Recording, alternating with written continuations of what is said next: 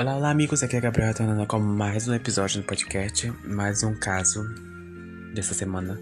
São casos de crimes cruéis, aqueles crimes que eu sempre falo pra vocês que dá um arrepio, tá falando, mas eu sei que vocês gostam de ficar sabendo desses casos. Vamos lá. O caso de hoje é sobre Laurie Grinch, que teve seu corpo desmembrado por um stalker. Bom, a Laurie Grinch tinha 27 anos na época do caso e estava prestes a se formar em Direito, no estado de, da Geórgia. Seu foco estava o tempo todo em uma prova da Ordem do Estado, onde a aprovação, a aprovação significaria uma vaga de defensoria pública. Seu sonho. Nascida em Maryland, ela sempre se esforçava para passar os feriados com a família. Seu pai era o seu maior incentivador, já que Lauren foi a primeira pessoa da família a cursar o ensino superior. O apartamento onde Lauren morava sozinha ficava de frente para o campus e era alugado por estudantes da região. Ela passava grande parte do seu tempo livre estudando, mas conseguiu uma brecha para participar do casamento da irmã rapidamente, retornando para sua rotina. É, Laura foi vista pela última vez na manhã do dia 25 de junho de 2011, quando saiu de casa para comprar comida. E no dia seguinte, a irmã de Laura lhe enviou uma mensagem que não foi respondida. A família pensou que provavelmente ela estava estudando e ligaria no final da tarde. É importante citar que algumas semanas antes, Laura chegou a comentar com a família que sempre quando voltava para casa sentia algo estranho e por, vezes, e por vezes os objetos estavam em lugares diferentes. E naquele que ela havia deixado. Na época, isso não teve muita importância já que vivia constantemente atarefada e pensou que poderia estar enganada. Dias se passaram e a família e, e amigos começaram a suspeitar da falta de notícia. O telefone da, da Laura estava desligado e nenhum de nenhum de seus ami amigos e colegas da faculdade a viu ela por uns dias, por os últimos dias. Eles ficaram preocupado com ela, já que ela sempre estava estudando comparecer às aulas. A irmã da Lauren, Catherine, anunciou à polícia enquanto seu pai viajou até a Georgia para acompanhar as buscas, e as investigações teve início no apartamento da vítima, onde nada parecia estar fora do lugar. Celular, bolsa e cartão de crédito estavam sob a mesa. Os policiais já estavam saindo do local quando perceberam um cheiro forte vindo da lixeira. Ao abrir um dos sacos, as autoridades encontraram um humano já em estado de decomposição e que futuramente a análise comprovaria ser de Laura.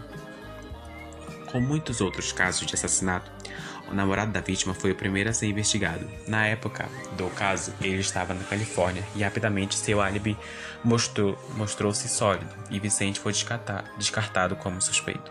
O segundo passo foi investigar os vizinhos. Pergunta-se que algum deles havia notado algo estranho ou até mesmo visto Laura durante os últimos dias. Uma emissora de televisão, já fazia a cobertura do caso, entrevistou uma jovem, um jovem chamado Stepan Miss Daniel. Além de vizinho, Stephanie também tinha feito algumas aulas fac da faculdade com Laurie. A repórter pergunta como se eles se conheceram e se eles tinham alguma informação. O garoto parece responder normalmente. Sua expressão muda no momento em que o jornalista lhe informa que a polícia encontrou um torso humano e que tudo indicava ser de Laurie. Tem uma entrevista completa no, no YouTube, onde a repórter comunica o resto que o resto mortal foi encontrado. Eu vou deixar o link dessa reportagem lá no Instagram para você ver, ok? Bom, em seguida os policiais solicitaram um depoimento formal de Strip. Step, desculpa, é que o nome é, é estranho e às vezes eu leio errado. Ele pareceu colaborativo e, ao ser questionado sobre as causas dos arranhões de seu braço, afirmou ter se machucado enquanto dormia.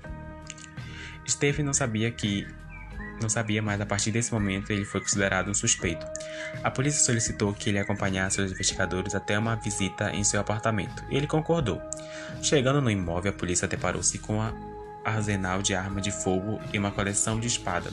Também foi encontrada uma grande quantidade de latas de comida, uma máscara feita com retalhos de calcinhas e muitos preservativos em seu depoimento, o jovem disse que era virgem e pretendia ter relações sexuais só depois que casasse.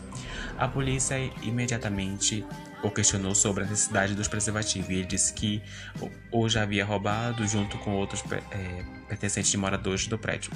Neste momento, ele foi levado sob custódia. Ainda no apartamento de Stephen, dentro de um armário, havia uma serra mecânica que, após a análise, foi constatada a presença de um sangue humano. Roupas íntimas com o DNA de Laurens também foram recolhidas. Dentro do computador havia milhares de fotos e vídeos de Laurens, Laura em momentos variados do dia.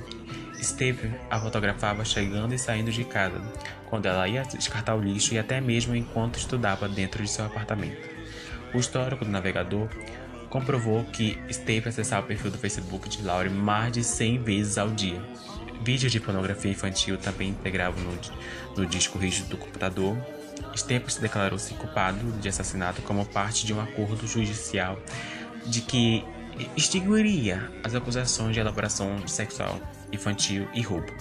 Ele contou que possuía uma chave mestra que abria todos os apartamentos. Steve invadiu o apartamento de Laura por volta das quatro e meia do dia 26 de junho, vestido todo de preto e usando máscara e luva. Laura estava dormindo. Steve se aproximou dela e ficou observando por vários minutos, até que um barulho no chão fez com que ela despertasse. Ao perceber que havia alguém dentro de casa, Laura tentou se defender e entrou em luta corporal com o assassino. Ela chegou a retirar a máscara de Step e o reconheceu, mas isso não fez com que ele parasse. Em todo momento, eles caíram do colchão e Laura ficou com as pernas presas embaixo da cama. Ela implorou por sua vida, mas Step a estrangulou até a morte. Tudo isso teria acontecido em 15 minutos e logo após matá-la, ele arrastou o corpo até o banheiro. Step retornou ao seu apartamento como se nada tivesse acontecido isso, e seguiu seu dia normalmente. Só na parte da noite voltou à cena do crime, começou a desmembrá-la, Algumas partes pequenas do corpo foram descartadas no vaso sanitário e outras colocadas em sacos de lixo e distribuídas em lixeiras vizinhas. O criminoso sabia o horário do lixeiro e tinha tudo planejado, mas o imprevisto desconhecido fez com que o caminhão do lixo se atrasasse e nisso, e nisso houve o tempo suficiente para que a polícia percebesse que e encontrasse parte do corpo de Laura. Laura conhecia Stefan e eles chegaram a conversar em diversos momentos em que uma das ocasiões ele a convidou para sair, mas ela negou, já que tinha namorado. A partir deste momento, eles continuaram conversando e se cumprimentando sempre que encontravam. E Laura costumava, Laura costumava ser bastante simpática.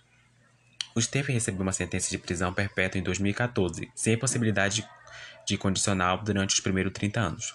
Devido aos gravantes do caso, é possível que ele nunca receba o direito de sair do regime fechado. Em 2018, ele alegou a negligência por parte de seu advogado e denunciou violência policial no momento de sua prisão, solicitando assim uma revisão da pena. O juiz negou e atualmente Estepa segue cumprindo sua sentença. Que caso, minha gente. Que caso horrível. Assim eu fico. Eu leio sobre esses casos, eu fico pensando assim quando eu for morar sozinho. Já pensaste? Pasmo.